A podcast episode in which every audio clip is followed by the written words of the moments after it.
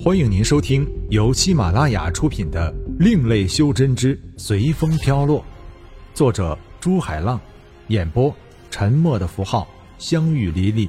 欢迎订阅。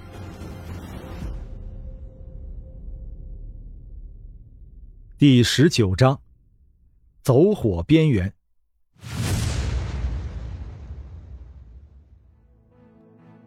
大尊。你可以用元神搜索一下。牧名及时提醒道：“天宇马上静下来，他发现自己最近怎么会经常出现这种情况。”天宇放出元神，虽然他不认识心儿，但他马上找到了那个皇帝，并且在那个皇帝的旁边的床上，发现一个赤裸的姑娘。吴楚发现天宇的眼睛。渐渐的红起来，叫道：“师叔！”天宇收回元神，催动着封魂面具的禁制，顿时天空暗淡起来，整个天风国的皇城充满了厉鬼的身形。整个皇宫鸡犬不留！天宇命令道，声音里不带有任何一点感情。自从李维因为他死后，并告诉他自己还有一个女儿，托他帮忙照顾的时候，天宇就把心儿当成自己的女儿了。现在不但没有完成师兄的嘱托，还让心儿受到了伤害。凄惨的声音不断响起，其实不但有厉鬼的叫声，还伴随着许多无辜的人被吞食时痛苦的悲鸣。天宇现在早就忘了明灵老仙和李维让他不要随便杀生，特别是那些没有反抗之力的人的忠告。父母和爱人的死不停冲击着天宇的心神，在他绝路的时候，李维又带他走进了修真的大门。现在，李维的女儿受到了玷污，天宇向入魔的门槛越走越近。爹，真的是你来了吗？师兄，你怎么找到爹的？一声“爹”，让天宇血红的眼睛慢慢恢复成原来的颜色。天宇回过头，看到一个女孩站在他的后面，在欣喜的看着天宇。这就是心儿。难道刚才我看到的那个不是我？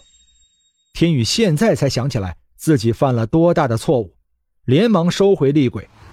天宇传音给吴楚道：“师兄已经仙逝了，既然心儿认错了，你就告诉他我是他爹吧。”吴楚听到师尊仙逝的时候，眼睛闪过一丝泪光，但马上被吴楚拭去了。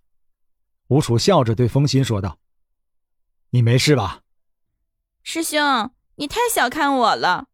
还好我爹走的时候给我留了个傀儡符咒，我才能在那个臭仙人的手里跑出来。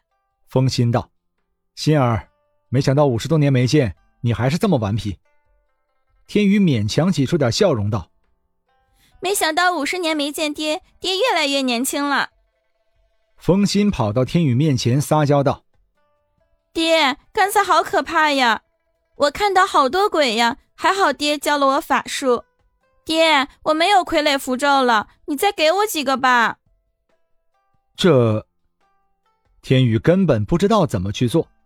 他看到风心快修炼到元婴期了，道：“爹，等下带你和你师兄回爹的门派，并且教给你们爹门派真正的法术。”谢谢师尊。吴楚知道自己这几年练的法术多厉害，而这法术仅仅是师尊师门的入门法术。现在天宇答应带他们回师门，不管是真是假，先答谢是没有错的。这件事了，天风国很难再恢复了，我们回火云星吧。天宇道：“你们还有什么事放不下要处理的？”回师尊，弟子等今天等了很久了，弟子没什么放不下的。吴楚道：“爹，怎么了，心儿？还有什么事要处理的吗？”天宇道：“爹。”我能不能带木兰一起去啊？心儿知道，不是谁都可以去爹的世界的，在他的理念里，爹的世界是神仙住的，肯定很漂亮。木兰，天宇疑惑道：“回师尊，那木兰从小就开始伺候师妹，和师妹像姐妹似的。”吴楚不安道：“你教了她修真？”终于，天宇还是看出了问题。风心都已经快五十岁了，如果从小和他一起长大的，也应该有五十岁了。和风心关系这么好，肯定也和风心一样很年轻。弟子，吴楚语塞。爹，你就别怪师兄了，是我让他教木兰的。风心拉着天宇的手撒娇道：“好了好了，你快去把他带来吧，爹和你师兄在这里等你们。”天宇道。见天宇答应了，风心就像一阵风似的向雾峰城逸去，生怕天宇反悔一般。天宇看着风心远去，摇头想到：“其实有个女儿也不错呀。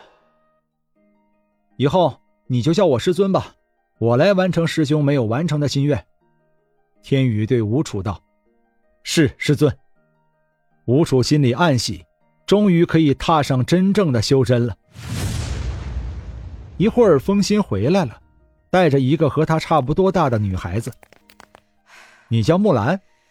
天宇先一步问道。嗯，是是的。木兰拘谨的道。以后你就和风心一样叫我爹吧。至于你们谁是姐姐，谁是妹妹，你们自己决定。天宇道。走，我们回火云星去。爹住的星球叫火云星，那里有很多的修真者。也有很多的门派，爹的门派叫做逍遥派。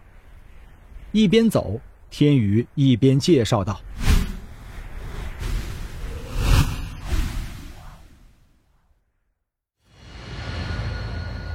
本章播讲完毕，感谢您的收听。